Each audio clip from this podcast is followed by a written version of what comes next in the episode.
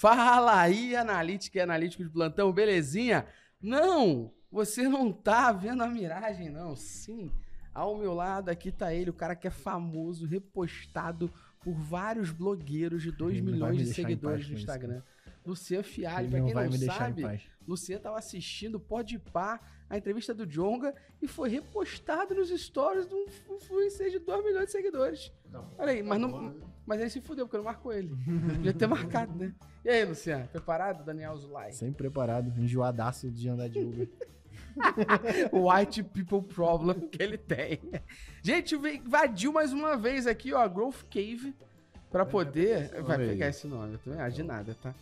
Esse é a troca. É, na verdade, É. o seu foi o Growth House, que aí derivou, É, só que a de gente descobriu que já existia, aí a gente deu adaptado, mas a origem começa de É, você, aí tá? tá- Você tem é seu paga- mérito. esse é o pagamento. Tá bom. Que aí você dá essa moral aqui no podcast pra gente, eu invado a tua casa pra Isso. fazer um podcast com você. Seja bem-vindo, menino! Cara, muito obrigado por me receber no meu próprio estúdio.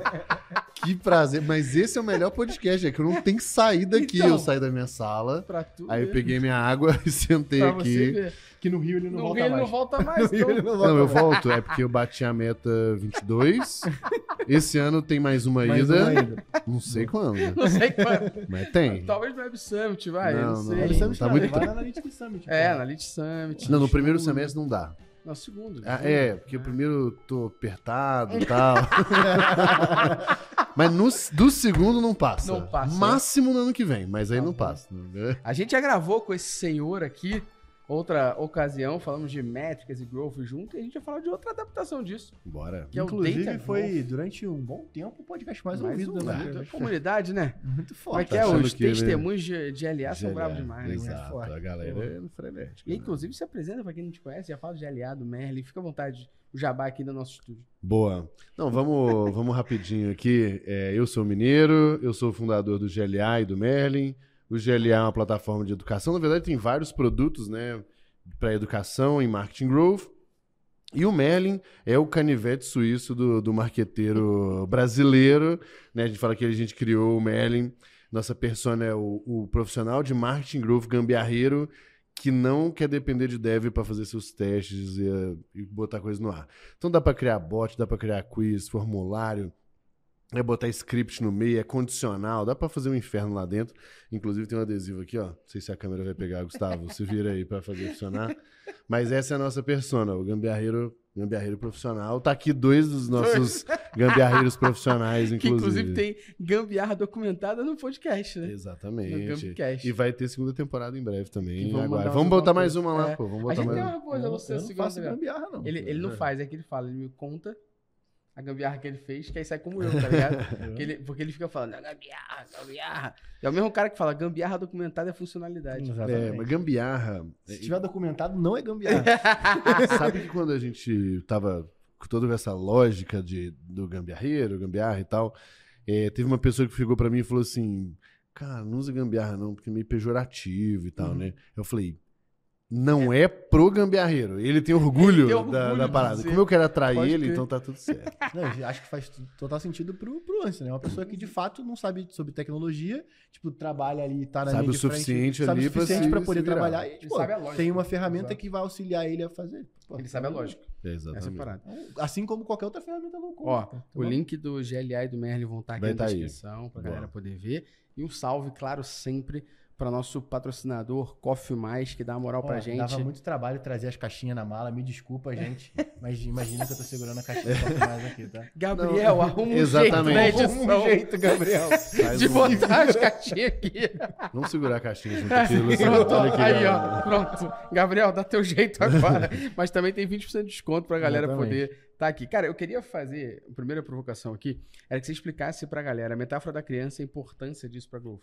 Metáfora que você criou, e você fala muito sobre isso, e na mentoria que você tá e tudo mais com o Uhum. GLA, você sempre começa explicando isso, Uhum. que é uma, uma das formas da, da galera entender a importância daquilo que tem que prestar atenção no momento Tá bom. e selecionar melhor ali o que é prioridade, né? Queria que você explicasse um pouco mais aqui pra Tá bom. galera a importância disso, para depois eu já fazer uma pergunta falando de data growth já aqui. Tá bom.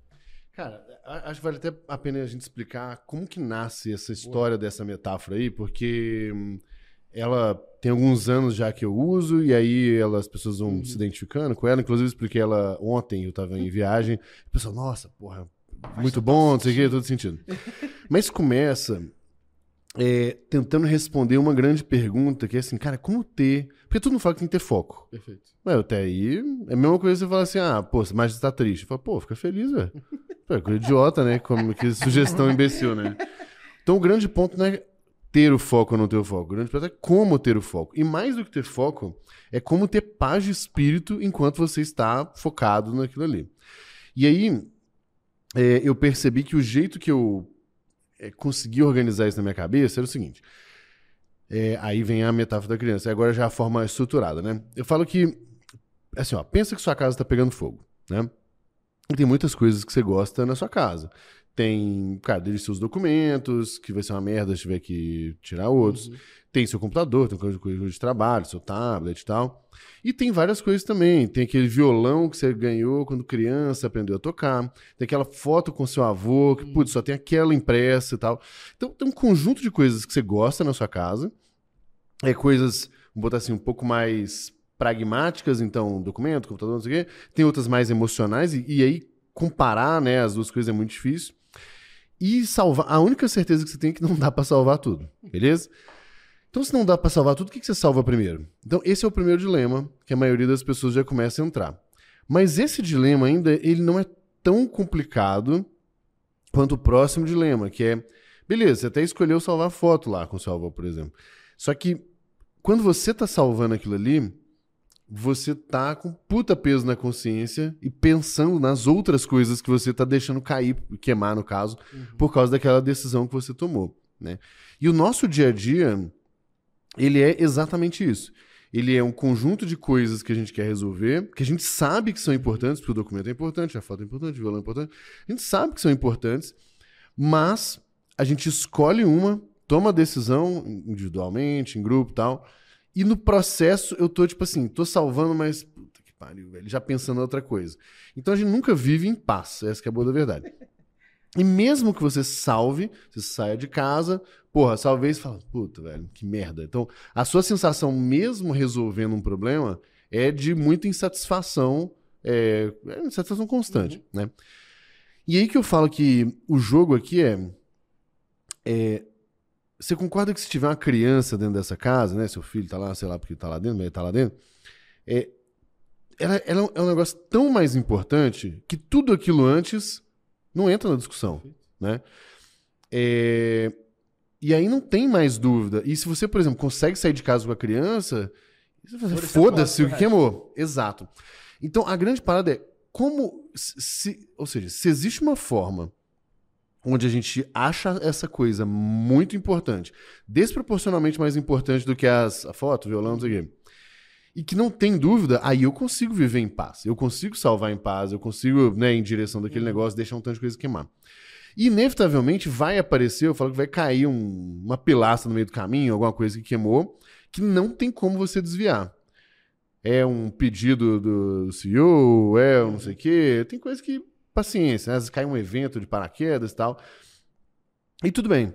É, Só que você não vai tentar pagar com o lencinho umedecido. Você dá-lhe uma bicuda e, e continua pra salvar a criança. Então, você resolve o pepino, mas assim, ó, você não tirou a criança do foco, né? E, e aí vem a grande pergunta, né? Como que você acha? Porque assim, beleza, então, de novo, se, se tem uma coisa muito mais importante que a outra, caralho, já facilitou a minha vida aqui como é tomar de decisão e de viver em paz, beleza. Só que aí vem a pergunta: como, como que eu acho essa criança? Porque a casa tá cheia de fumaça, barulho, fogo e tal, né? É, aí eu falo que você pode, por exemplo, pegar um drone que filma, cara, em né, infravermelho, é, em, sei lá, térmico, Paraná, ele 3D e tal. Ele roda a casa três vezes ali em 30 segundos, super rápido, ele mapeia, te dá um mapa 3D e fala assim: ó, a criança tá aqui, perto do quarto, depois da porta, não sei o que, não sei o que. Então é, é uma visão muito precisa de onde está este problema. só que você tem que pedir ele na AliExpress. Você não tem ele aqui. Você não vai ter ele nem fudendo ali do teu lado. Então, até você pedir o drone e até ele chegar, meu filho, é fogo em tudo. Já, já era. E eu falo que esses costumam ser que esse projeto de BI, que tem dois anos que a empresa tá fazendo, A gente tá construindo um data lake. que acha que vai resolver o problema. E que inevitavelmente vai ajudar, Mas não é mas não ajuda de hoje, né? E eu falo, o que, que é mais rápido, então? Dá dois passos dentro de casa. Ainda tem barulho, ainda tem luz, sombra, fogo, não sei o quê, mas você fala assim, opa, peraí, houve um choro mais desse lado, puta, vi um vulto mais desse lado, um tamanho de criança. E aí, mesmo eu não tendo um grau de certeza muito grande, foi mais rápido eu Uhum. fazer isso, e eu posso chegar pro meu time e falar assim, galera, o negócio é o seguinte, não sei, não tenho certeza onde está a criança, é, eu tirei uma foto aqui, ó, tá meio, tá vendo que tá meio embaçado aqui, meio, meio tremido, mas tá vendo que tem essa, essa sombra aqui? Puta, essa sombra tem um tamanho de criança e eu ouvi um choro vindo de lá. Então eu coletei algum tipo de análise, fiz algum tipo de análise onde ele não te dá um grau de precisão Uhum. bizarro, mas o suficiente pro time falar assim, vale a pena então dar mais alguns passos? E aí você Perfeito. começa a dar mais uns passos. No meio do caminho, você vai ter uma visão diferente. Então você experimentou, você testou, você foi, né, você criou uma hipótese, começou a testar algumas coisas, aí você vai descobrir, puta, velho, a gente achou que era uma criança, mas era só uma sombra de não sei o quê. Só que como você tá dentro de casa agora, você tem mais dado, tem mais informação, você tá vendo as coisas que você não Já via lá da né? porta. E aí você tem um segundo palpite que é muito bom. Então, dessa forma, falo que foi o jeito que eu é, estruturei todo o framework da, da mentoria, porque aí a mentoria em si, o produto, é uma linha de, beleza, uma vez que você entendeu isso, a gente vai passar um tempo fazendo análise para descobrir, não o drone né, 3D, mas assim, o que é o melhor palpite de criança hoje, com o que a gente tem de informação, no tempo que a gente tem. E aí, feito isso, é o, qual que é o plano de ação do time. E não adianta ser um plano de ação de dois anos, porque eu nem tenho tanta certeza assim, velho. Então, eu desenho um negócio um pouco mais rápido. E aí, muito rápido, né? A gente faz ali 30 dias. É, puta, 30 dias eu. E aí, parece ser a criança mesmo ou era só um alarme falso? Se é um alarme falso, boto mais ali, né? E aí tem dois pontos interessantes. O primeiro é, talvez você me pergunte, e se tiver duas crianças em casa? Não, não tem duas crianças, porque eu que inventei a metáfora, na minha metáfora é uma criança. Se você quiser, você inventa a sua, foda-se, beleza? Mas a minha regra é essa, porque senão você cai no mesmo dilema, cara. Qual criança salvar primeiro e tal? Não faz. Faz sentido relacionado a, tipo, a galera vendo, tipo, do ponto de vista de tecnologia. A galera normalmente e, e a- acaba surgindo muito no curso. Ah, não, Luciano, mas e se eu tiver duas macro conversões dentro do meu site? Pô, não existe duas macro conversões. Só uma coisa é importante. Então, tipo, você lida com a coisa que é importante ou você não lida com nada. Porque se você lidar Exatamente. com tudo, é automaticamente você tá lidando com nada. É, e aí tem a segunda coisa, que assim, que aí é o que justifica a história do projeto de BI, barará, que é o seguinte. A, a única vantagem que a gente tem nessa história aqui de como negócio é que sempre tem uma casa pegando fogo. Então, por mais que você viu essa casa, salvou a criança, é só uma criança, mas você salvou a criança, quando você faz isso, ou seja, você descobriu que tinha uma oportunidade, testou, atacou e de fato colheu o resultado daquilo ali, a casa do lado começa a pegar fogo. E aí você vai fazer a mesma coisa. Essa é a vantagem de encomendar o drone. Por quê? Porque quando ele chegar, ou seja, é, como sempre tem uma casa pegando fogo, se você vai investindo numa estrutura de dados, de análise robusta, time, cultura e tudo mais, a segunda casa, o, o- a foto fica melhor. A terceira casa fica melhor ainda. Então, a precisão né, e a velocidade que você acha essas crianças aí casa a casa, ela vai aumentando. Então, aí, a, a lógica que eu, assim, que eu tenho com as, com as empresas, que eu acabo ajudando, é a gente começa com o que dá, com o que tem, porque com o que dá, com o que tem, já dá pra gente ter bons palpites. Só de você parar de ter custo que tá perdendo, já trouxe isso. Já é uma delas, exato. É, mas a gente precisa investir nessa estrutura de dados, e aí time, tecnologia, cultura e tal. Por quê? Porque eu sei que vai ter uma casa, outra casa pegando fogo. Não é que não pegue fogo, pegue fogo na casa de um em um ano. Não, pega fogo É, toda não, hora. De fato, Então, de salvou, acordo com a necessidade, já tem Vai e tal. Então, essa foi uma forma que eu encontrei, antes de tudo, de eu achar uma puta de uma paz interna minha. É, porque eu também tenho vontade de fazer um tanto de coisa. É, tipo, na verdade, talvez eu seja aqui na empresa a pessoa que mais tem vontade de fazer um tanto de coisa.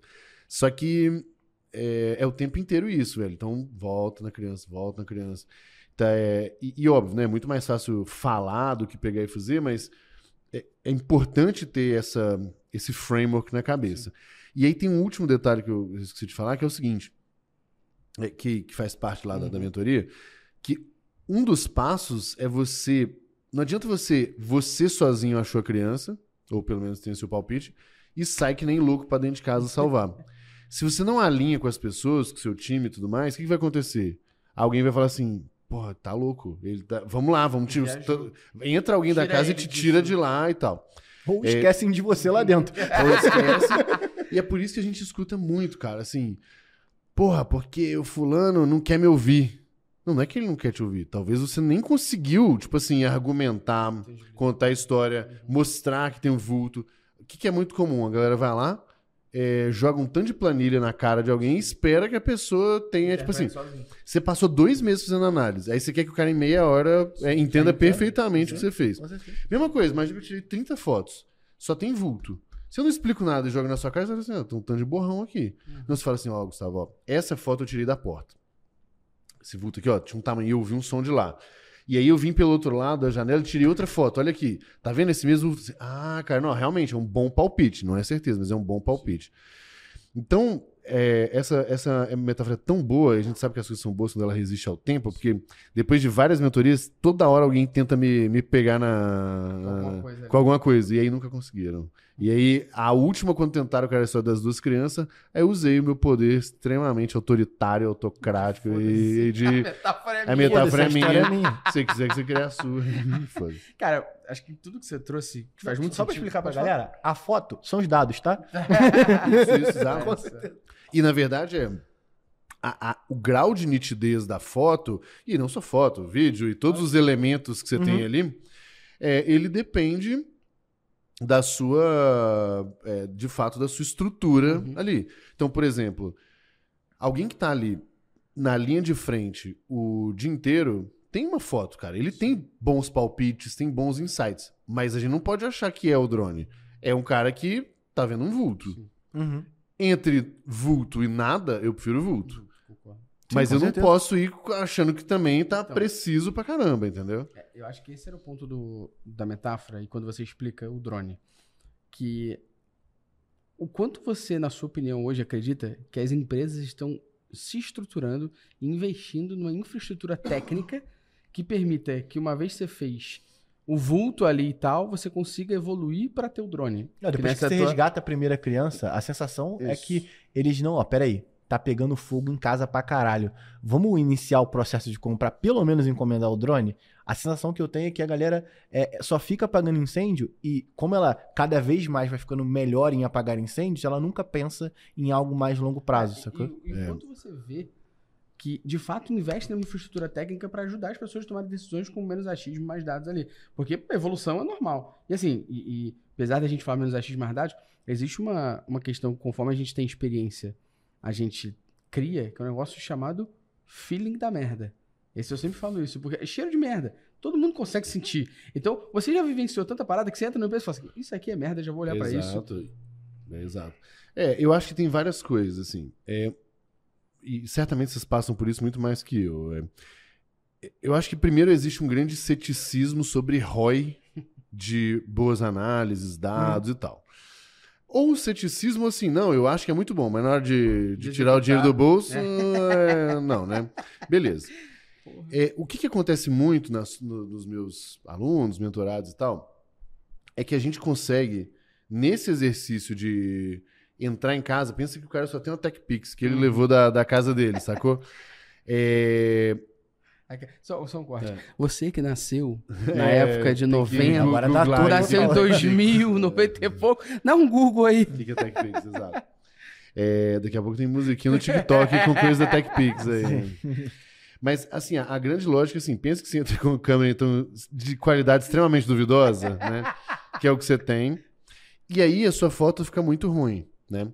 Só que se eu consigo é, rodar, eu falo que é um ciclo, né? Se eu consigo rodar esse ciclo, onde eu pego uma câmera vagabunda, uhum. consigo ter um vulto, e aí a gente tem um palpite, e aí resolve o problema, salva Uhum. a criança, é, aí eu falo assim, pô, só que a gente demorou X tempo pra fazer esse negócio, pra Uhum. resolver, achar essa oportunidade e tal. Se eu pelo menos, nem tô falando do drone, se eu pelo menos tiver um, sei lá, um iPhone ou uma câmerazinha melhor, é, talvez a foto já fique um pouco mais nítida. Sim. Então, o, o drone eu acho que ainda é um supra-sumo, assim, eu acho que é muito raro. É, devem ter algumas, assim, mas Normalmente são empresas com maturidade de analítica muito maior. Muito você maior, Poder, é. tipo, chegar maturidade- nesse momento de ter um, um, um data lake, primeiro implica que você vai cruzar dados, você vai fazer uma porrada de coisa que na maioria das vezes a pessoa nem tem acesso a fazer. sabe? Cara, acho que eu posso trazer um case muito rápido da própria Métricas, né? Porra, a casa, a gente brinca muito aqui hoje, e é a frase que a gente bate toda hora. Casa do ferreiro, o nosso espeto é de adamantium. Não pode ser nem de, de, de madeira ou de um ferrinho melhor, é de adamante, tem que ser o melhor ferro possível. Então, analisando o nosso processo de venda, a gente foi vendo quantas pessoas tinham entrado em contato com a gente, por exemplo, no ano de 2023 só. E entendendo quantos por cento a gente fechou, a gente tem uma taxa de conversão de 30%, que é bem alta até. E em cima disso, a gente foi vendo objeções que a gente foi tendo em cima de consultoria e quais eram os principais motivos. E aí, para mim, é o grande choque. Que é o momento onde você pode falar com qualquer pessoa de growth, marketing e tal, todo mundo sabe a importância de dados.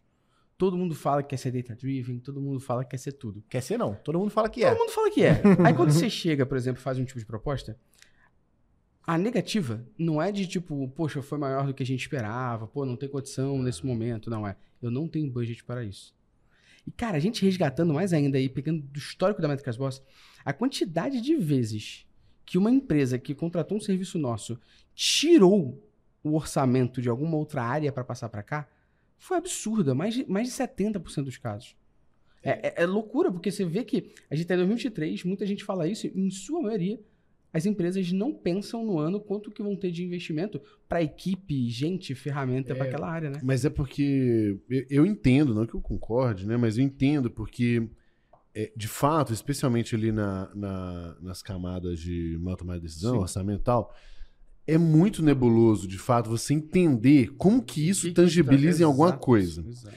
E é por isso que eu sou, assim, muito chato com a história do começa pequeno, rápido, mostra o ROI ali, é, faz o arrozinho com feijão, e aí aí a gente começa a pleitear. É.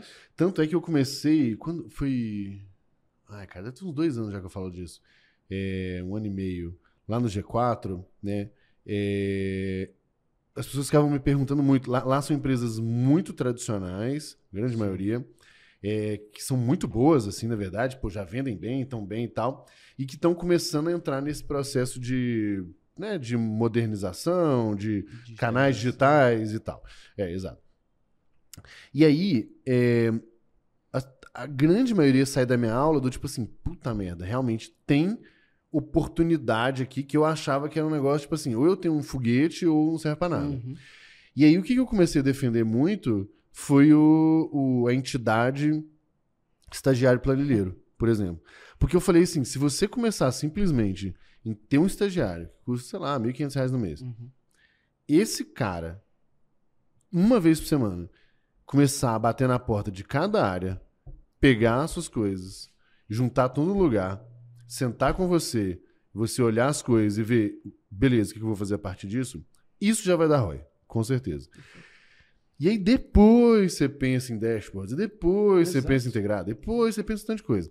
Então, é, eu acho que talvez a, a- a grande filosofia da coisa aqui é, é exatamente essa relação do ROI. Exato. E aí as pessoas não sabem o que esperar. Quando eu venho com um approach e aí de, da metáfora de pisa dentro de casa, tira uma foto meio vagabunda, paraná, é, ou vem com o estagiário planilheiro, tudo isso na cabeça do cara é assim, tá, eu não sei onde vai dar esse negócio dos dados, mas como eu tô investindo pouco, Vambora. beleza, dá para tomar o risco, entendeu? É, e como vocês não são ONG mais, né, graças a mim, é, Graças a você. algum tempo, né? é, A gente fica cansado de tanto uma. Cara, inevitavelmente, é, pô, vocês fazem um puta de um trabalho, você não vai cobrar barato. Lógico, lógico não. Mas Então, a empresa também precisa Sim, chegar sim. num ponto onde ela, talvez ela já tenha experimentado esses, Sim, sim. é, essas, essas primeiras experimentos mesmo, né? essas primeiras básico, coisinhas, é. E aí depois não tem muita dúvida, entendeu? Sim. Aí depois uma ferramenta que parecia muito cara, você fala assim, porra, mas peraí. Ah, cara, essa porra. É, eu, eu até não, não tô nem jogando em cima, eu tô trazendo os dados internos, vamos dizer assim, da Métricas Boss para tentar tangibilizar uma discussão maior aqui. Uhum. Que é a discussão sobre não tem budget para isso. E, historicamente, quanto que as pessoas já tiraram até de budget que ia investir em Google Ads e jogaram para cá. Uhum. Falaram assim, vou investir tantos por cento menos em Google Ads e pago uma consultoria Exato. aqui. E, e, essa parada que você bateu do ROI ali, que de fato aqui nesse caso é ROI, ela é algo que, inclusive, os profissionais de Digital Analytics não sabem explicar. Eu vejo hoje, quando a gente fala de dados em geral, não só Digital Analytics, uma preocupação muito forte em montar engenheiros de dados que vão deixar as coisas Sim. muito preparadas para ninguém depois ter capacidade de transformar esses dados em decisão. Isso, para mim, eu acho que é inadmissível que um engenheiro de dados ou qualquer pessoa que está ali manipulando informação não saiba por que está fazendo isso. Porque se for assim, cara, me desculpa. Contratam um chat GPT e manda fazer essa porra para você. Porque você não faz, que ninguém é, pense para você, o, sacou? O, o, pulo do gato aí, é, e aí talvez assim, não sei se você lembra, deve ter um mês mais ou menos, eu te mandei uma mensagem de um cliente, de uma cliente minha, e de um e-commerce, né, de consultoria e tal, uhum. que eu dou. E, e, e, esse é o ponto, eu acho que as pessoas começam pelo lado errado. Exato. Elas começam falando assim, olha, você não tem um pixel de não sei o quê, ou a sua conversão está... O cara, nesse caso aqui, que são empreendedoras, não faz a menor ideia desse uhum. negócio. Aí, quando eu fui ver o problema, eu falei assim, gente, tá muito inconsistente quanto você falou que tá vendendo, com quanto tá batendo aqui, com quanto você tá investindo em anúncio. Isso aqui tá problemático. E aí, é, foi trazido para mim, sei lá, várias opções de projeto. Eu falei, gente, quanto vocês gastam em ads por mês? Ah, X. Eu falei, e vocês não fazem a menor ideia do que tá acontecendo aqui. Se, então, como que pode ser caro um Sim. projeto aqui, papapá, então, e como que você tá querendo botar alguma prioridade na frente desse negócio, Exato. entendeu?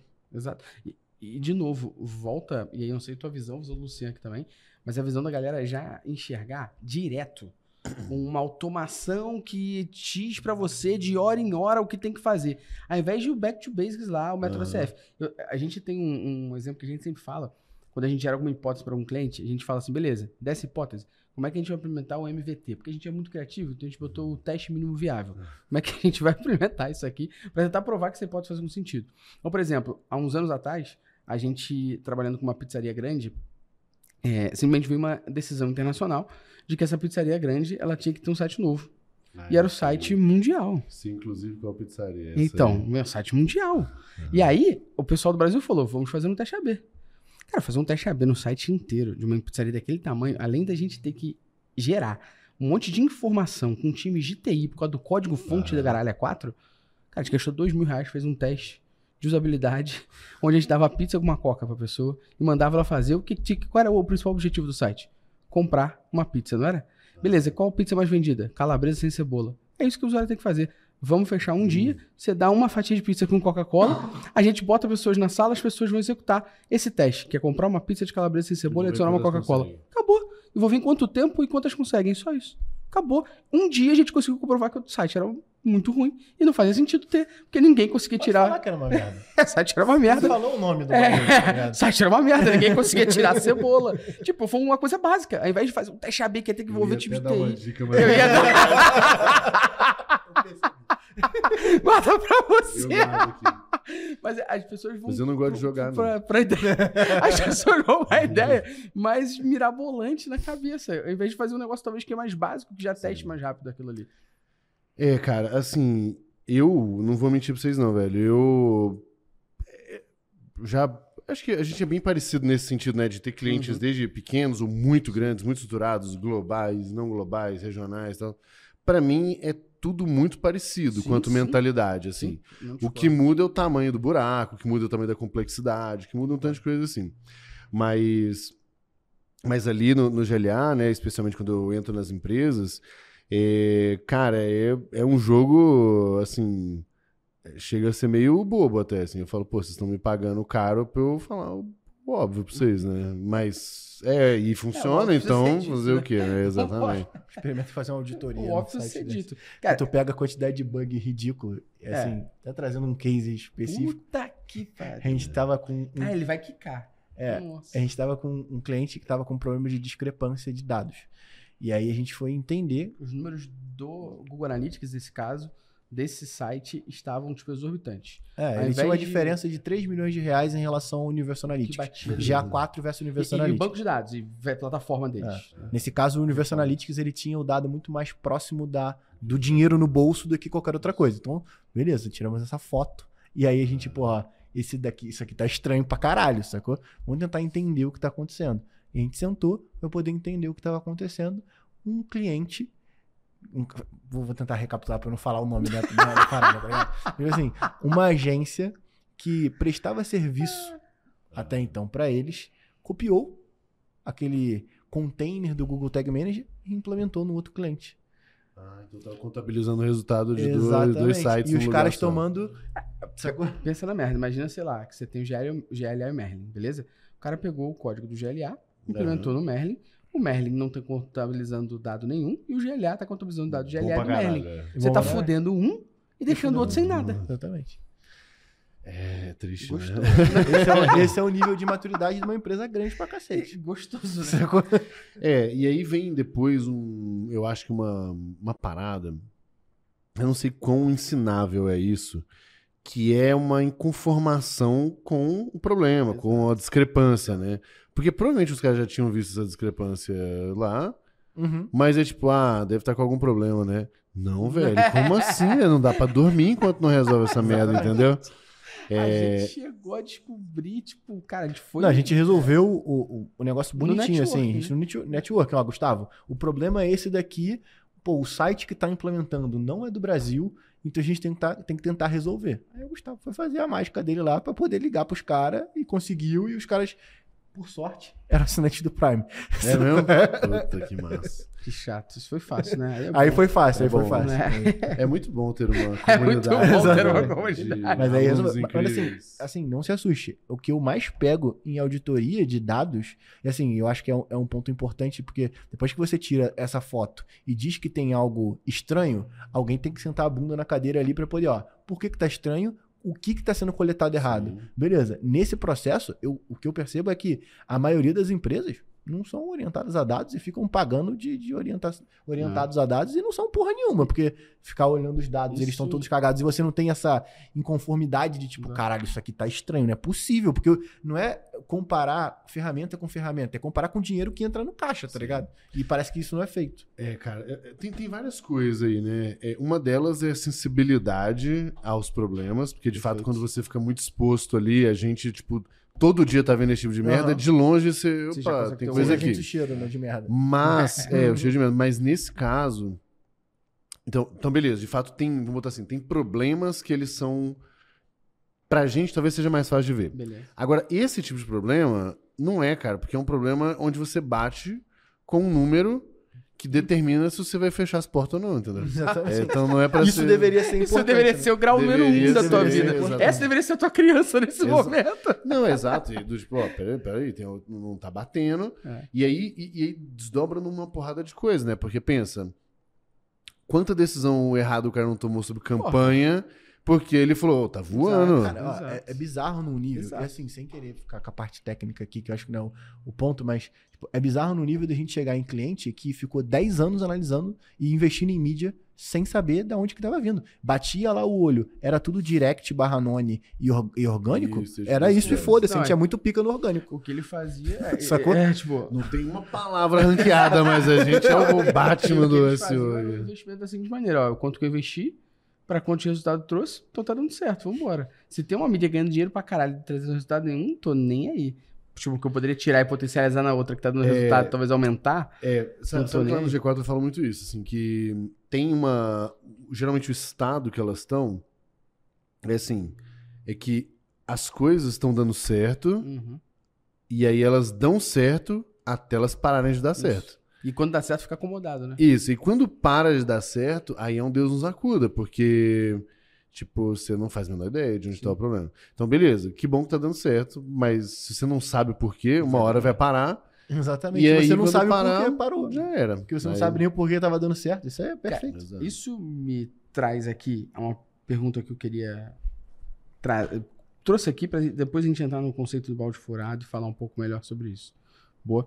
Mas era sobre que dados devem ser coletados, pensando numa área de growth aqui, que se una a uma coisa que você fala muito, que a gente bate muito sobre como eu posso identificar alavancas através das perguntas que eu faço. Tá. Porque uma coisa que a gente bate muito aqui é que mensurar tudo é um ato preguiçoso de quem não sabe o que é medir. É, eu, aliás, eu vi essa frase aí um dia desses, eu acho, no seu Muito Instagram. boa, eu achei né, muito cara? boa. Gostou? Vocês que inventaram? é minha, da minha lugar? cara. Você curtiu isso? Entendi, copiaram Eu tô, não ficando, falaram, eu tô ficando inteligente, cara.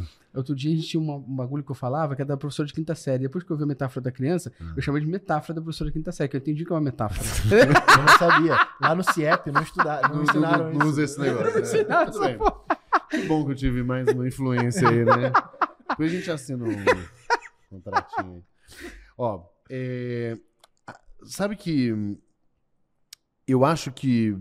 ten- Tentando não ser babaca, mas eu acho que uma das coisas que, que eu acho que eu acertei nos últimos anos foi ser um cara muito mais preocupado com o negócio do que com o técnico. Então, o técnico serve o negócio, né?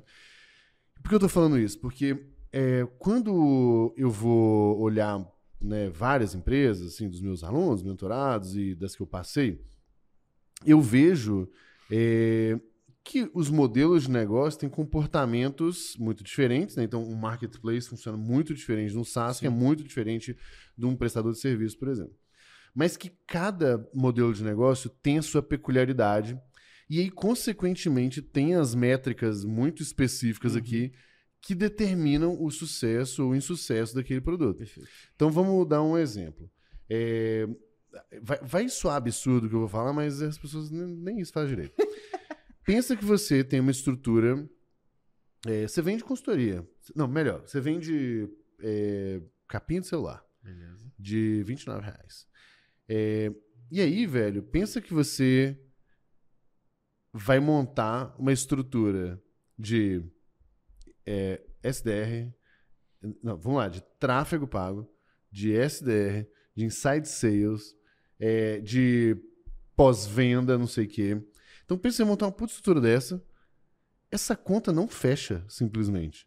Não fecha por quê? Porque é um produto de ticket baixo, Sim. de uma margem talvez razoável em, em percentualmente falando, mas que assim, pô, quanto custa um vendedor e quanto de grana entra aqui. Então, quando a gente olha isso como conceito de negócio, é para essa porra desse negócio crescer, precisa entrar mais dinheiro do que sai. É tão Uhum. simples quanto isso, né? Cada negócio tem suas peculiaridades. Então, quando eu olho para um e-commerce, por exemplo, eu tenho desafios logísticos, eu Uhum. tenho. é, como é que fala lá? O produto de volta lá? Esqueci o. Devolução. É, devolução. é, eu tenho frete. Eu tenho as questões de tráfego, eu tenho a margem. Então, pô, eu vou vender um, um produto, já que tem tudo isso. Pô, se é um negócio muito concorrido, pensa todos esses e-commerce Uhum. grandes, os Magalu da vida, cara, a margem tão bizarra. Tá, né? Você precisa de um volume gigante, você não pode errar e tal. Uhum. Então, eu gosto de ir olhando negócio a negócio as suas peculiaridades. Então, por exemplo, marketplace. Você é um intermediador de alguma coisa, você vai ter um- uma taxinha que você vai ganhar. Sim. Cara, lá na Singu era muito desafiador porque eu ganhava uma taxa de 30% em cima de um, de um serviço de 50 reais. Se fosse 30% em cima de um negócio de 3 mil reais, Sim. é outro jogo. Uhum. É o mesmo modelo Só que outro game. outro game. E que me permite fazer mais coisas, testar mais coisas e tal. Então, antes de tudo, acho que a gente tem que pensar assim: se o jogo do crescimento é um jogo de precisa entrar mais grana do que sai, eu preciso entender duas coisas.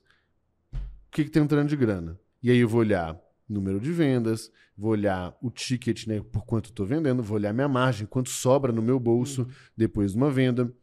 É, vou olhar quantas vezes a pessoa comprou depois, né? Porque se ela comprou uma vez, sobra uma quantidade de dinheiro. Mas pensa, se ela comprou mais 10 vezes, vem mais dinheiro. Uhum.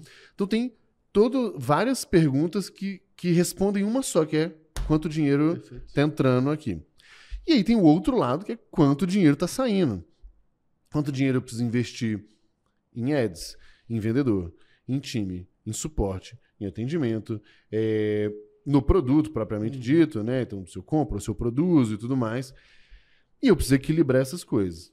É, então, qual que é o problema? As pessoas, aí pode, vamos pegar em, sei lá, um tráfego pago, por exemplo, que eu acho que é um grande problema, inclusive.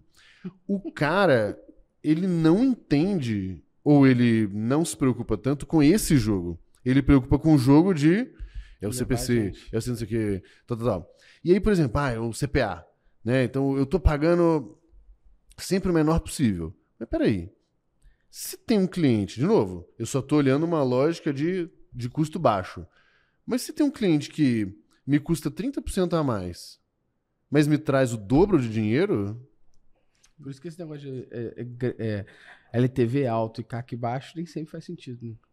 Não, mas nesse caso aqui, tipo, se a gente equilibra isso, é, aí beleza. Aí, aí o grande ponto é a relação entre eles. Exato. Se tem um CAC que é um pouquinho mais alto, mas o LTV é muito mais alto, É, vale mais a pena. Vale mais a pena. né? E aí, quando, eu- quando eu vejo muito. é, muita gente técnica, elas acabam começando de baixo o negócio. Então é Uhum. isso, eu vou ver o, o custo de não sei o quê, o clique do não sei o quê, paraná. Mas se eu não entendo aonde que isso aqui está desdobrando, né? é, a coisa não- ou, até funciona bem, mas até a segunda página. Então, quando eu falo de análise básica, antes de tudo eu falo assim, cara, o- como que esse modelo funciona? Isso para de pé ou não para? Uhum. E o que, que precisa para parar de pé?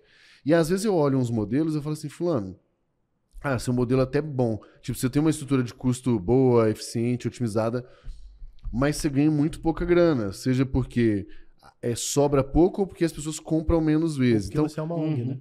Hã? Porque você é é uma uma ONG. ONG. E o que, que nós vamos fazer para melhorar isso aqui? Tipo, onde está essa alavanca? A alavanca está onde? Está em reduzir custo ou botar mais dinheiro para dentro? Uhum. Não, botar mais dinheiro para dentro.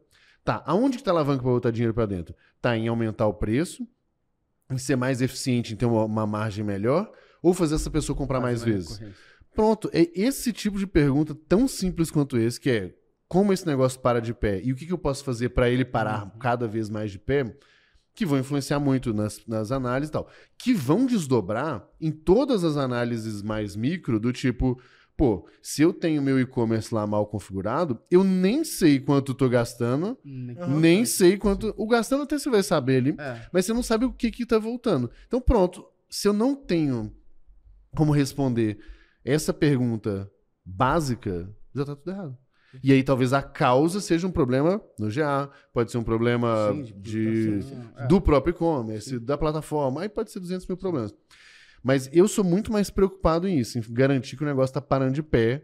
E aí daí tem uma porrada de pergunta, né, pra gente ver se o negócio Mas, funciona. mas uma dúvida, essa não, não seria uma dúvida pra uma galera que, tipo, não é um analista que vai ter essa preocupação de entender o custo do processo como um todo, certo? É um cara que tá num C-level, talvez. Quando eu entendo que esse cara vai ser tudo- um puta cara diferenciado, mas, tipo, eu fico pensando no seguinte. Então, beleza. Todo cara que entrar pra fazer gestão de tráfego tem que pensar nisso ou ele pode usar isso como alavanca pra se sustentar ao longo do tempo? Porque tem um problema É. no lance do tráfego que, pelo menos quando a gente foi lá no evento lá do Uhum. Pedro Sobral, os caras estavam falando muito sobre turnover, né? Tipo, porra, o cara fica trocando de cliente e aí ele fica trocando pra poder fazer um trabalho inicial, passa pro outro e ele não consegue ter um tempo longo É. com aquele cliente ali pagando pra ele recorrente, sacou? Eu acho que a, a visão geral, é, no detalhe, realmente é mais difícil. Mas a pessoa tem que se preocupar. Sim. Nem que seja no, vamos botar, que é o grandão. Eu tenho que me preocupar assim. Cara, beleza, eu tô comprando é, tráfego aqui. Mas eu tô otimizando pelo quê? Eu tô otimizando só porque é o mais barato, que já tem todos os seus méritos, inclusive, Aham. mas. É, pô, como que isso tá desdobrando lá na frente? Esse cara tá comprando de novo? É, então, se eu não consigo dar essa resposta, beleza, talvez eu vá ser um bom cara, Ferramenteiro. ferramenteiro, que vai entregar um certo, tipo, alguém falou assim, esse, esse aqui tem que ser mais baixo, babá, ponto, acabou. Uhum. Agora, imagina, vou dar um exemplo bem prático. É, tem um, um aluno meu, ele, é de uma empresa, ele era de uma empresa lá de BH, uma empresa de software, e, e ela sempre focou muito esforço de marketing Uhum. para trazer clientes de uma determinada característica, babá, que consumiam ali. Então sempre foi sobre aquele tipo de cliente, aquele tipo de cliente. Quando a gente foi a fazer essas análises, a gente viu o LTV sobre CAC. Então viu assim, o cara aqui botava um real, voltava quanto?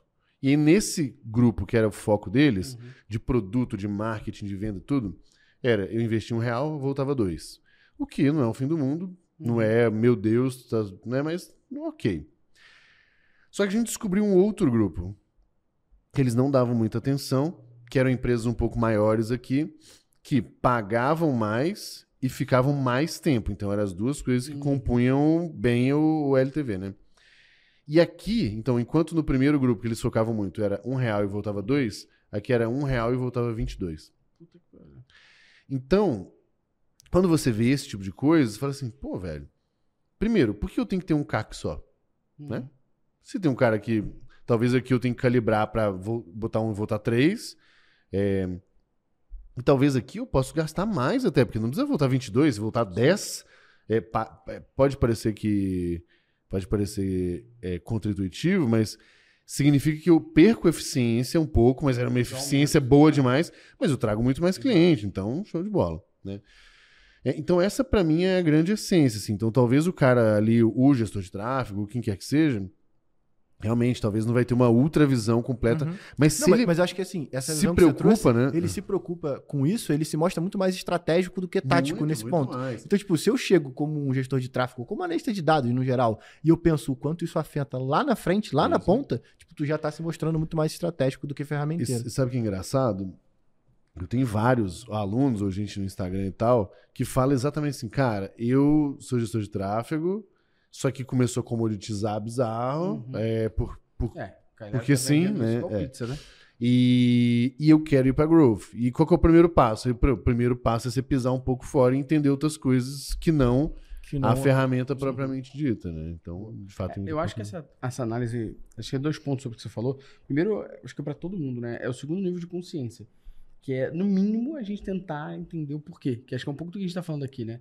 Pô, se eu tô fazendo isso e o resultado é bom, por quê? Se eu tô fazendo aquilo e o resultado é ruim, por quê?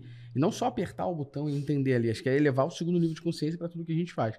E essa tua análise que você falou aqui vai um pouco do que você bate muito sobre a análise dos extremos. Isso, pegar o exato. pior e o melhor. Pode explicar um pouquinho pra galera o que, que essa análise dos extremos e a importância disso? É, é, é, esse para mim foi um. Assim, eu, eu, eu sou engenheiro, né? Então, eu acho que tem muitas coisas que. Cara, eu, eu, eu tenho uma pira muito grande que é a seguinte: é, eu não sei se é a engenharia que desenvolve o cara ou o cara que já é desse jeito e a engenharia só dá uma refinada. E eu acho que tem um, é um pouco dos dois ali. É, mas, tô falando isso porque eu já tinha uma tendência natural a olhar as coisas e achar uns problemas fácil. Tipo Assim, quando eu pegava o número, opa, isso aqui tá esquisito e tal. E aí depois eu fui tentar entender o porquê, até pra poder. Como que eu treino alguém pra Uhum. ter o mesmo mesma capacidade ali de, de ver a mesma coisa que eu tô vendo? E eu entendi que grande parte disso era o. Vamos botar assim. É, tanto você ser capaz de olhar o padrão, quanto você ser capaz de olhar o outlier, né? O ponto fora da curva ali. Então, se tem coisas acontecendo, você começa rapidamente começa a entender que tem um padrão, e isso te ajuda, seja Uhum. tirar conclusões ou fazer o que você quer fazer. E ao mesmo tempo, quando você caça os pontos fora da curva, isso gera uma série de questionamentos. E aí, quando a gente olha, né, matematicamente falando, a média, ela é um grande problema, porque ela é uma representação, é um ponto que tenta representar toda uma, uma curva, né? Então, é, se eu tenho, por exemplo, uma empresa que, sei lá, que eu, eu tenho. é, essa conta vai dar errado agora, com certeza que eu vou fazer, tá? Tu não é engenheiro? Mas pensa assim, é, mas o engenheiro usa calculadora, né, velho? Cadê HP? Usa calculadora, né? Ou Excel, né?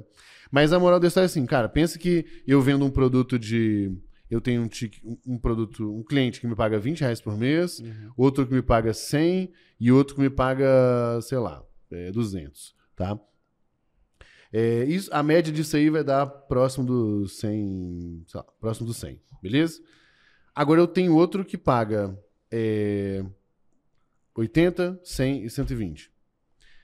A média, sei lá, imagino que a média é a mesma, né? Ou muito parecida. Mas os comportamentos são muito diferentes. Porque aqui eu, não, eu, eu tô dentro de um, de um, de um- de um espacinho menor, e aqui é um espectro muito maior, muito mais abrangente. E o que, que acontece? Quando a gente começa a olhar desempenho dos nossos clientes, dos nossos leads e tudo mais, e- e- só voltando, a gente não pode achar que é a mesma empresa com a mesma capacidade de crescer. Porque aqui, pô, aqui eu consegui chegar num produto de 200 reais, ou sei lá. Então, opa, talvez eu tenha que focar mais nesse, talvez eu tenha que tirar o de 20. Eu, eu chego a conclusões diferentes por causa dessa, dessa situação, né? Então, quando eu falo para as pessoas pararem, é, é, é, parar de olhar a média e olhar os extremos. É, o que, que, são os melhores e os piores. E aí eu posso fazer isso de N formas. Por exemplo, eu posso ver quais são os leads que mais fecham. Uhum. Ou quais são os clientes que mais ficam. Quais são os clientes que é, pagam mais por mês. Quais são os clientes que pagam mais ao longo da vida. Uhum. E aí, quando eu começo a ver isso, eu falo assim, caramba, é, como que esse por que, que tem gente aqui, a média, vamos supor, do ticket lá do e-commerce? Por que, que tem um e-commerce que a média é 150 reais, mas tem um grupo de pessoas que toda vez que compra, compra 800, 850? Opa, tem alguma coisa acontecendo aqui. Quem são essas pessoas? Por quê? O que, que elas têm de diferente? onde vive. Exatamente. o que, que tem de diferente? Porque se eu descubro um nicho novo aqui, pô, velho, deixa eu trazer esse cara aqui, né? E, eu, e o contrário também. Pô, eu posso ter, imagina que você tem lá suas consultorias, né? Cara, imagina que você fez ali e falou assim, velho, esse cliente aqui paga pouco, reclama pra caralho, dá um trabalho, enquanto tem outros aqui, cara, que pagam o triplo, dão o mesmo trabalho ou até menos. Então, o seu custo aqui de operação, uhum. sua margem, tudo é pior aqui embaixo. Então, quando você começa a olhar isso, fica muito mais fácil entender aonde que eu não quero gastar mais energia e aonde eu devo botar um, um, um foco maior é, para tentar. Então, eu faço isso, né? Eu primeiro olho os extremos, depois, o que, que tem de padrão entre os extremos aqui. E a gente cria hipótese. E aí, de novo, é, é o vulto da criança, talvez um vulto muito melhor do que ele, mas não é o, 3, não é o 3D ainda, entendeu? É, isso... Na verdade, é quase que o, o, lance de você formular a hipótese e expressão dessas hipóteses isso. é quase que o framework de você buscar criança, sacou? É, Porque a partir do momento que você, você criou, ó, ó, ele pode estar tá nesse, nesse quarto, nesse quarto, nesse quarto. Nessa daqui não tava, porque, porra, ela não tava lá é. antes de pegar fogo. Então, tipo, você já cria um Mas guia. esse conceito de análise de extremos foi o que a gente fez em 2020, que fez a gente lançar o Prime. Uhum. Que foi, eu tenho muita gente que entra em contato, não fecha porque muita gente no mercado chama de consultoria um curso que ensina a pessoa com X horas por dia e chama de mentoria. Isso não é mentoria, isso é um curso é que é de X horas por vivo, dia, ao vivo né? e tal. Então, o que, que a gente tem aqui? Qual a quantidade de pessoas que a gente tem aqui que não fecha, que são desse tipo de persona? Porra, tem muita gente aqui que gostaria de estudar uhum. com a uhum. gente e não tem budget para essa consultoria, vai me dar menos trabalho, porque também vai pagar menos. Pô, cria-se o Prime aqui desse lado. É Beleza, e a gente tem esse abraço de educação. Quando a gente começou a refletir de novo sobre os extremos, a gente entendeu que no meio desse, dessa pessoa que pagava o Prime, e no meio dessa pessoa que pagava a consultoria, existia um outro, outra área aqui do meio. Né? Outra oportunidade. Que outra oportunidade é essa? A pessoa que não vai pagar a consultoria porque talvez a empresa não tem budget, é. não, não, não, e a pessoa que o Prime pouco para ela. Sim. Qual o espaço que a gente tem já aqui? Já usou, já engajou, mas ela ainda tá, tá pedindo mais pista para correr. Qual o espaço que né? a gente tem aqui? Mentoria. Lançamos o Anti-Achismo Social Club. Antes disso, tem curso presencial. É. Dentro desse é, mercado, verdade, a gente exato. entendeu que a galera que assina o Prime tem uma galera que quer muito presencial, porque gosta. Porque vai focar. porque isso casou com o momento exato. da pandemia finalizar e a gente poder voltar aí para os lugares. Pô, bom, vamos fazer então o curso presencial. E aí testar. lançou o Anti-Achismo Social Club. E a gente foi percebendo isso fazendo análise dos extremos ali, do nosso caso. E, e, e foi muito bom pra gente, porque até 2020 a Métricas Boas só tinha um produto, consultoria. Chega em 2020 a gente lança o Prime. Chega em 2022 a gente lança curso presencial. 2023 lança o Tia Social Club. E assim a gente foi começando a abrir uma esteira de produto, porque a gente foi analisando o cliente bom, ruim, o cliente que não fecha, o cliente que fecha, entendendo ali a análise sobre isso. E aí a parte que eu queria mais bater aqui. Todo mundo deve estar se pensando, o que, como é que vocês analisavam isso? Cara, a gente não tinha exact sales, nem porra nenhuma. Até no setembro do ano passado, quem era o cara de vendas era eu. Setembro do ano passado é que virou pra Marina e tal. A gente foi analisando isso em cima de pegar o e-mail, com o histórico de tudo que a gente fez, analisar os touch points, anotar e a gente foi vendo os touch points que iam se cruzando. Jogou no Excel, esse Excel gerou gráfico pra gente, que gerou a nossa análise por trás. Agora a gente tem Exact Sales, que já mostra isso de uma forma mais detalhada. Porque Mas aí. A foto é pisar dentro de casa, tirar Exato. uma foto ruim, depois você, opa. É, é esse, esse que você falou, que a gente tenta tangibilizar aqui agora, que tangibiliza com outro ponto que a gente falou. Porra, eu não tinha o drone. O uhum. que, que eu fui fazendo? Eu fui tentando mostrar por A mais B onde estava a criança. Quando eu consigo mostrar a criança, e a gente vê que a análise daquilo ali, de tirar a criança da casa que tá pegando fogo, a gente executa melhorias para que a casa não pegue fogo de novo, vamos dizer assim, Aham. aquela casa ali. E a gente começa a ver o resultado, porra, a casa não tá pegando mais fogo. Ou então, quando a casa começou a pegar fogo, o negócio já habilitou aqui direto, jogou timer. água. Que foi? Pô, lançamos o Prime, deu certo. Curso presencial, deu certo. Anti-Steam Social Club, deu certo? Cara, agora eu preciso, né, pegar esse Excelzinho aqui, jogar no lixo, pegar uma ferramenta e investir nela para que ela me traga mais resultados de forma fácil, a informação seja mais precisa e que na realidade a gente não invista tempo coletando e transformando esse dado. Que eu invista meu tem, tempo analisando. Que agora É já tem alguém que faz isso aqui, que é uma É ferramenta que faz pra mim. Acho que aqui tangibiliza muito bem isso tudo que a gente falou, né? É, principalmente, eu, eu tava pensando enquanto você tava falando, e, e uma característica que eu acho que, como um cara de tecnologia, me ajudou bastante, foi justamente ter esse, essa visão para entender um pouco do negócio também, sacou? E aí, uma coisa que a gente fez e tá fazendo, que busca oportunidade de produto, porque dentro dessa linha, a gente percebe que a, a nossa comunidade do Prime tem um- uma galera ali que tá querendo ferramenta. A gente fez um ou dois protótipos Uhum. que a galera Aí, curtiu, né? e aí a gente, pô, vamos transformar agora isso num, num processo. Pô, montamos lá um, um ritual bimestral onde a gente vai pensar em construir uma ferramenta em cima dos nossos próprios funcionários. É. Então, tipo, a gente montou O uma. Merlin foi exatamente isso. Exatamente. a gente senta, a gente, só que a, gente meio que fez isso e vai fazer ao longo do todo o ano e vai buscar quais são os produtos que são mais interessantes dali. No, no ruim de tudo, né? eu automatizei o processo do meu time e reduzi custo, Uhum. principalmente, porque, pô, por exemplo, a gente chegou num cenário onde a gente foi analisar o nosso processo de auditoria e o processo de auditoria gastava 30 dias para poder ser executado. Pô, como que eu diminuo isso? Porque se eu diminuo isso, tem, tem uma métrica que eu aprendi tem pouco tempo, mas é, é a COGS, né? Que é o, é o, Uhum. cu- o custo de, of gods, né? E aí ele te diz o custo de, de, de você executar e ter esse cara. Pô, então se eu diminuir 6 horas dentro disso daqui, eu aumentei Sua um margem pouquinho. aumenta, né? Exatamente. sacou? A, a margem grossa vai aumentar. E, e acho que em cima disso tudo que a gente está falando, a gente volta ao exemplo lá atrás de o retorno sobre investimento. E aí você fala muito, em vários momentos, sobre o conceito do balde furado.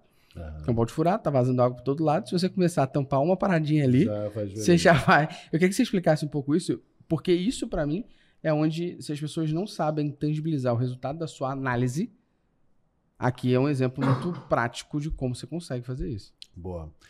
É, cara, o do, o do balde furado é, é isso, né? Eu vou criando os nomes pra tudo, né? Pra ficar mais fácil. Mas o do balde é bem simples, assim. É uma lógica de. é, o, o que que tá vazando não deveria vazar. Uhum. Então, quando a gente fala de algumas análises, de fato elas são pô, mais sofisticadas, ou tem mais oportunidades, ou vou crescer e tudo mais. Mas a do balde é assim, cara, o que está sendo desperdiçado? E aí, geralmente, nesse caso, é muito mais sobre você enxugar, cortar e tampar os buracos do que crescer. Só que, obviamente, quando eu corto, é, é, quando eu corto o desperdício, sobra mais grana. E aí lembra, né? A minha, a minha lógica de growth é entrar dinheiro menos sair dinheiro. Se eu reduzo quanto tá saindo dinheiro, sobra mais. Tão simples quanto isso, né? Então, para mim, é um exercício muito simples de onde que eu tô desperdiçando. E aí começa. Eu gosto de pegar a- as linhas de despesa ali e da maior para menor. Você gasta mais grana onde hoje? É com ads, é com time, é com com o quê? Beleza, vamos com ads. Tô gastando muita grana. Bom, então vamos auditar. E aí nessa auditoria você começa a pegar a campanha que tá uma bosta, coisa que tá medindo errado e aí às vezes você tá gastando e não sabe. Aí, por exemplo, ah, eu gasto muito com influencer também. Pô, beleza, então vamos, vamos Você fazer uma. bom na Singu que você fez isso. É, porque no nosso caso foi bem isso mesmo, assim, de, de ads, influencer e cupom. Eram as três coisas que, que a gente mais gastava. Então, cupom, cara, tinha cupom que devia estar expirado, não tava. Tinha é, umas fraudezinhas sendo feitas. É, tinha cupom. A gente não tinha uma, uma noção boa de. Não é que não tinha noção boa, a noção tinha. A gente não tinha muito controle sobre quanto eu posso dar de cupom Uhum. aqui pra, pra ficar ainda equilibrado, saudável e tal. Então, só da gente ver isso, velho, a gente viu muito dinheiro que era gasto com umas coisas muito ruins. E aí tem um exemplo de um, de um aluno meu do G4, ele vende, vende curso online e tal. Uhum. E aí eu dei essa aula lá, ele viu esse negócio do balde furado. E aí ele falou assim: porra, mineiro, eu percebi duas coisas. Um, eu não tava repassando os juros de parcelamento do, do curso pro meu cliente, eu tava absorvendo os juros mais. É, e eu não tava. Eu não- nunca negociei a taxa do meio de pagamento. Então ele começou pequenininho, depois ele cresceu muito e nunca negociou. Ajeitei essas duas coisas.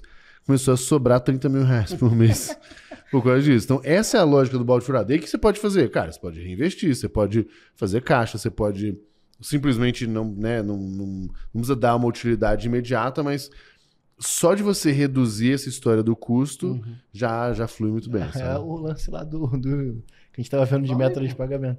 Não, é, é, é bem isso mesmo. Tipo, eu sentei para poder entender o porquê a gente ainda tava utilizando o método de pagamento que a gente utiliza. E aí fui fazendo e mostra- montando essa história, essa análise, sabe? Essa fotografia do quanto a gente gasta hoje e a gente achou grana pra caralho pra poder investir no próprio negócio. sacou? Então, tipo, É isso, vai encontrando essas oportunidades, é, é muito bizarro. É, é, pra, pra não falar assim, que eu acho que só um, um alerta, é a gente não fazer economia burra também, né? sim. É, porque, cara, a gente. Falar pelo GLA assim, a gente perdeu muita grana porque a gente foi usar um outro meio de pagamento, cara, que bloqueava mais, não passava, dava zica. É, então hoje a gente tá tentando voltar também para um equilíbrio entre esse Uhum. ganho de, de longo prazo. certeza. Porque se só olha o número ali, ah, beleza, show de bola. Mas quando a gente foi botar na ponta do lápis mesmo, era Não, uma. E, e esse- esses métodos de pagamento, ele tem uma, uma métrica lá de quanto ele aprova por mês pra você poder exato. basear a tua você ideia. fazer suas contas também. Exatamente. É isso aí. A gente vai te fazer três perguntas finais agora no bate-bola rapidinho, como seria a Marília Boa. Gabriela aqui. Lá. Antes, a gente vai dar um recado pra galera que tá ouvindo a Recadinho. gente ali, não sei o que. Que né? a gente vai dar, galera? Vai o recado que se você escutou isso aqui até agora e, porra, não deu cinco estrelas aí, Ah, não. eu não vou te entender, tá ligado? Não, Porque, não. porra, é balde furado, tu vai aprender a socorrer criança com casa pegando fogo. Porra, pelo amor de Deus, né? evitar tragédia, Porra, né? evitar tragédia. Esse podcast vai, vai te ajudar a evitar uma tragédia, Não, tá sabe ligado? o que é o melhor? A gente sabe que essa parada aqui funciona por dois motivos. Número um, porque a gente viu a quantidade de aumentos que nós tivemos nas cinco estrelas do Spotify, e depois a gente começou a dar essa chamada aqui. E número dois, eu percebi que isso prendeu a atenção, inclusive, do nosso amigo Rafael Reis, nosso amigo em comum. Porque no, no Deep Go ficou E ele Ele, ele, é só avisou. menino. Pede pra galera dar cinco estrelas aí, porque eu aprendi que os Cara, caras da métrica Ui, eu sou péssimo nesse negócio, velho. Tem que fazer, sabe por quê? Tem que Não é nem, uma- Mas então, Não é eu nem botei na má- pauta esse momento que eu não falo é com nem má fé do cara. Às vezes o cara tá fazendo isso, tá na esteira. Não, e, cara, porra, eu sei não porque para, eu, tá com medo de eu cair na esqueço. esteira. Eu para, não dou no Deep Growth, às Aí. vezes, eu, às vezes eu tenho que lembrar e alguém me enche o saco. eu- Ah, não, eu sei, não é maldade, não. E se for também... Se for também, Toma aí tu tem vergonha que se fuder. É, se aí for tem que se maldade, fuder. lembra da lei do retorno. Exatamente. Três perguntas rápidas pra você aqui, Boa. de bate-bola rapidinho. Você acha que hoje, quando a gente está falando de inte- a inteligência artificial, a gente está falando de ferramentas como é, várias outras ferramentas que a gente tem que dão dados rápidos pra gente, isso está começando a viciar os profissionais e eles estão esquecendo de coisas simples, como a gente falou aqui, testabilidade, feedback direto do consumidor, uma pesquisa rápida? Ah, cara, sei lá, eu acho que sempre vai ter gente preguiçosa e ruim mesmo, assim, de um modo geral. As ferramentas talvez só revelem isso mais às pessoas. Mas eu tava tendo um papo ontem no almoço, inclusive, sobre o o poder que eu acho que a grande transformação relacionada a dados e tudo mais, que é essa história das AIs e tal, para mim vai ser a capacidade de fazer boas análises. De novo, se você sabe fazer boas perguntas. Porque como que é o processo hoje? Você tem que pensar uma boa pergunta, aí tem que construir uma query, e aí vai. Essa etapa do meio não vai existir. Não vai. mais. Perfeito, concordo. Então, fazer boas perguntas vai. Cara, é, Cara, é mais bizarro ainda. eu Entendeu? concordo Cara, pra caralho. O Excel lançou recentemente um plugin que você fala qual a pergunta que você quer e ele gera query no SQL pra você. é. Cara, eu vou te falar, você consegue ensinar também, até com o próprio chat GPT, o, o em cima do, do, do modelo de dados que você tem, a estrutura de dados. Então, ó, essa tabela aqui significa isso, essa tabela aqui significa aquilo, e agora eu vou te fazer algumas perguntas e você vai me responder com queries SQL. É isso aí. Ele É já isso. faz isso. Então, a gente faz. tem feito uns testes bizarros nisso. Sacou? Que é faz. jogar. é, esses são os dados que eu tenho, disso, disso, disso. Essa é a jornada que eu tenho, esse é o meu tipo de conversão, esse é o tipo de investimento que eu tenho, esse é o tipo de informação que eu tenho. Você tem que analisar isso. Eu queria que você trouxesse um plano de mídia. É, então, é, pra mim, assim, é, por isso que eu falo assim, cara, o preguiçoso pelo preguiçoso, já dá na mesma. O cara que for minimamente esperto e tá disposto a se esforçar um pouquinho, que é exatamente o que a gente falou, cara, entender Sim. que pergunta eu faço, Por quê? Por que, que isso aconteceu? Papapá. Nossa, aí o que travava esse cara, que muitas vezes era operacionalizar e tal, Uhum. eu acho que acabou. Acabou, Eu- acabou, acabou. Vai adiantar muito o processo, É. concordo. Vai adiantar. Segunda pergunta que eu queria fazer aqui, rapidinha, é: Ah, em cima de tudo que a gente falou aqui, muito disso não vai chegar a lugar nenhum se a gente não souber contar a história por trás disso. Você falou Ah, muito bem exato. disso. Você demorou dois meses pra fazer, eu te dei o Excel, você acha que em 30 minutos o cara vai fazer? aham. Como a gente Não, o cara pode. contou uma porrada de, É. de metáfora. Lógico que a história é importante, tá ligado? Não, mas eu queria que ele desse dicas rápidas de como a gente pode usar argumentos numa história pra convencer a pessoa daquilo que a gente quer chegar. É, é, é, esse cabe um, provavelmente um podcast à parte ali, né? Tem aqui até na Métricas Boas aí, deixa esse recado aqui, desce um pouquinho tem. Tem linkzinho, linkzinho. Tem linkzinho. É, assim, pra mim, a essência do, do- da história como um todo é. d- não é nem da história, da comunicação de um modo geral é. Que mensagem eu quero passar pra quem? Perfeito. Pronto.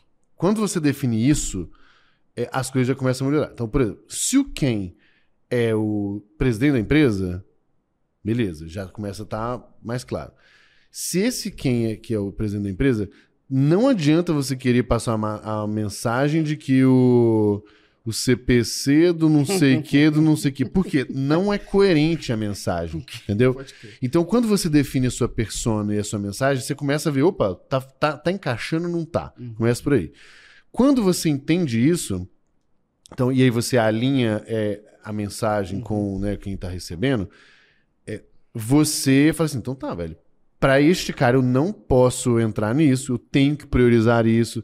Cara, isso aí já resolve 80% dos problemas, tá? Começa por aí. E depois eu acho que tem uma lógica da, da narrativa que é assim, é muito sobre. é, acho que tem duas, duas, dois, dois grandes caminhos para contar a história aqui, né? O primeiro é, se é algo polêmico ou que pode gerar estranheza, eu começo pelo argumento. E aí eu vou construindo com você, olha só. E aí eu vou, eu vou trazendo você concordando comigo o tempo inteiro. Então, olha só, Gustavo. Você concorda que o nosso maior problema da empresa hoje é esse, certo? Pô, certo. Beleza. Aí eu fui analisar isso. Quando eu analisei isso, olha só, velho. Eu percebi que tantos por cento das pessoas, os meus melhores, os meus melhores clientes são assim, assim, assim. Tem essas características em comum. E ao mesmo tempo, os piores são assim, assim, assim. Então, beleza, deu um fato. Não tô. É só um fato. Sim. Beleza? Depois eu falei, porra, isso aqui ainda tá me cheirando estranho. Fui investigar um pouco mais, por causa disso e disso. E aí eu vou trazendo uma série de argumentos para que a conclusão ela seja meio que inevitável. Eu estou Perfeito. mostrando ali e tal, né? É, então, quando eu falo do, do- dessa estrutura, eu gosto do contexto, porque o contexto bota tudo na mesma página. Eu trago os dados e os fatos, então meio que assim, isso aqui não é pra gente discutir, óbvio, posso questionar, tentar entender, mas esse não é o ponto que eu discuto. Depois eu trago a minha leitura como profissional, então olha, baseado nesses dados todos que a gente viu, me parece isso por causa disso, me parece isso por causa disso, e isso é extremamente discutível, porque aí cada um pode ter uma visão diferente. E no fim, eu boto, olha, dado tudo isso, a minha sugestão é A, B, C, seguir aqui, aprofundar aqui, fazer isso, não fazer isso. blá. E aí tudo bem, você abre para discussão. Essa é uma estrutura. A outra estrutura é, se você já meio que. Se, se o público já tem um, um contexto mais alinhado, aí a gente começa mais pela conclusão. Fala assim, galera, assim, já para antecipar, a nossa conclusão é reduzir o time de vendas, ou é focar numa persona tal. Se esse tipo de coisa se é muito polêmica, eu preciso ir, ir argumentando. Se já é um mais um consenso, fala assim, galera, olha, realmente, conclusão é a seguinte, aquela nossa hipótese faz sentido, podemos seguir aqui e eu vou explicar para vocês. E aí sim eu trago os dados e os fatos. Eu acho que as pessoas se preocuparem só com isso, depois tem um tanto de pulo do gato que aí ajuda, mas é o suficiente, assim. Tem, eu acho que aspectos visuais, tem aspectos de legibilidade, tem aspectos de você guiar a pessoa, então você tem um gráfico, marcar para ela onde que ela tem que prestar atenção, porque as pessoas não sabem, é, é, não que elas não sabem, elas não necessariamente estão vendo a mesma coisa que você. Mas isso tudo eu acho que é, é detalhe que contribui. Mas, por exemplo, cara, errou a mensagem ou para quem, tá desalinhado, pronto, cagou tudo. Não adianta, não adianta nada. Não adianta você abrir o GA pro seu da empresa, Pô, não- entendeu? pô, É isso. Em minha opinião, eu falo isso muito com, com o nosso time e brigo muito com o nosso time da consultoria e é algo que eu falo muito na nossa mentoria, que é você tem que ter o poder de contar a história sem nenhum recurso visual. Então, se você tiver o poder de falar a história em um pitch de 5 minutos, pensa, pensa no elevator pitch. Vamos chamar de elevator data eh, story, tá ligado? Você tem 3 minutos para falar a história resumidamente de forma importante e se tiver contrapartida, contra-argumento, você tem que ter ali a Aí tua você ideia. E aí, aí se for também. necessário, você abre e vambora. Porque no final, o tempo é dinheiro. Última pergunta pra gente finalizar aqui. Qual o maior erro que os profissionais de growth cometem quando a gente fala sobre dados? Você pode falar três até se você O quiser. maior erro. Mas o maior, assim, que você olha e fala assim, cara, quando eu vejo profissional de growth entrando na análise de dados, ou pensando em dados, ou querendo ver os dados, o maior erro. É, eu acho que tem algumas coisas. Uma até você falou assim. Eu acho que o maior erro é não se preocupar com isso. Perfeito. O segundo maior erro é se preocupar demais e coletar muita coisa e ficar paralisado, né? O Perfeito. analysis paralysis. É, e aí o terceiro, mas tudo em volta disso aqui, é de fato eu é, não, de fato, transformar em informação Informação. mesmo, entendeu? E a partir daí você fazer alguma coisa. Porque é, muitas das empresas que passaram comigo, por exemplo, tinham ótimas estruturas de mas não sabia para onde olhar, por onde onde olhar começar. primeiro. E aí, eu acho que talvez esse terceiro, vou até melhorar, então, é não saber fazer boas perguntas. Talvez eu acho que é aqui que, diz, que, que tem esse impacto aí no que eu falei. Que é, pra mim, é, é, eu colocaria isso como segundo, inclusive, porque, porra, não se preocupar, porra, arrego. Tu tá utilizando uma parada que parte de uma métrica que você quer alavancar. Eu, eu não sei, eu não entendo muito da- dessa parte, mas acho que é isso, né? Assim, se você não olha pro número, porra, tu não É tá olhando nada. Esse é o básico. Fazer as perguntas é o que vai guiar o cara pra outra etapa. Então, tipo, se ele não sabe fazer pergunta, e esse é o principal pra mim, cara. Tipo, a gente pega, e na maioria das vezes, tem um caso interessante do que a gente fez esses dias. Sabe esse problema que eu falei do cliente que implementou uma UA num, num- um código no outro site e tudo mais? Uhum. Eu fiz isso como se fosse um hackathon lá dentro da nossa comunidade. Eu coloquei, gente, eu tenho esse problema aqui com o meu cliente. Eu quero que você, vocês vão fazendo perguntas Sim, me entreviste aqui, né? e eu sou o cliente. Eu, vou, eu tô aqui para te dar todas as informações que você precisa. Num determinado momento, todo mundo empacou, porque todo mundo entendia que o problema era, era coleta, mesmo eu dizendo que não era. Então, tipo assim, o cara foi lá e eu rolava meio como um RPG, sacou? Aham. Então, tipo assim, você. é, eu olharia o processo de instalação da tag. Você olhou e não tem problema de instalação da tag. Então, tipo, a galera não saber fazer as perguntas e o que resolvia era justamente o negócio. Porque, É. tipo, quando eu puxei lá os dados e analisei o mix de produtos, eu vi que o produto que Brotou tava um batendo. produto nada a ver. Pô, e ele custava 300 mil reais. É óbvio que esse produto é de outro cliente. Vamos entender que produto é esse. Da onde da tá maneira vindo. mais simples. Assim, eu não tô falando nada, de, nada técnico. Eu peguei o texto e coloquei no Google. De que loja é esse produto? Opa, abri o site, vi que a tag estava instalada lá, resolvido o problema. E de novo, a galera já foi na resolução. A galera não foi perguntar qual o ticket médio desse site. Exatamente. É. Pouquíssimas Bom. pessoas fizeram a pergunta correta. Quantas transações tem? Tanto que. Se, se você pergunta qual o ticket médio? 500. Quantas transações tem? Mil? Aí tu fala, Pronto. alguma coisa está errada. Exato. Exatamente. Tá bom, já entendi que tem algum, pro- tem algum produto É, e aí vem um pouco da, da, da inconformação que eu falei Sim, também. do sim, tipo assim, exato. cara, não dá pra aceitar isso aqui, entendeu? tipo, eu- talvez eu nem saiba porquê, mas não dá pra aceitar essa parada. Mas é isso, eu acho que esse é o caminho. É, e aí eu acho que, assim, eu acho que é uma tendência, a, pra, pra finalizar, que eu acho que é uma tendência a complicar demais as coisas pelo prazer de mexer com coisas complicadas. Perfeito, exato. É tipo, E aí, hum, é, cara, eu, porra, eu tô vivendo a minha vida pra diminuir minha dor de cabeça, velho. Puta que pariu. Certo Deus demais. me livre. Resumidamente é isso. Muito Mineirolas, bom. mais uma vez, muito obrigado. Tenho Eu certeza que que foi o melhor podcast que você agradeço. gravou na sua vida. Sem dúvida, sem dúvida. Certeza O mais rápido de Mais deslocamento, rápido, com certeza. deslocamento. Não, isso aí, logisticamente Sim, maravilhoso. eu tenho certeza que você amou tudo. A câmera, a luz, o microfone. Não, é bom mesmo. Eu tava, eu tava com saudade de gravar minha mesinha aqui. Sabe que eu não gravei Deep Growth no estúdio Aí. novo ainda, né? Então eu tô gravando com vocês nessa mesa antes do Deep Growth. Olha novo. só, aí. Eita, faz um corte pra gente. Mineiro, Faz o corte aí. Valeu, vez, meus amigos. muito Obrigado. obrigado, Sempre um prazer. agradece. A casa tá aberta aí. Quando prazer vocês é quiserem. Tá Você também fica à vontade de no Rio, tá? Beleza, obrigado. Eu vou ver lá. A mas gente marca, que a gente esse marca. ano que eu acho que tá apertado, mas ano que vem. Valeu, molecada. Gente, ó, Até mais. valeu. Valeu.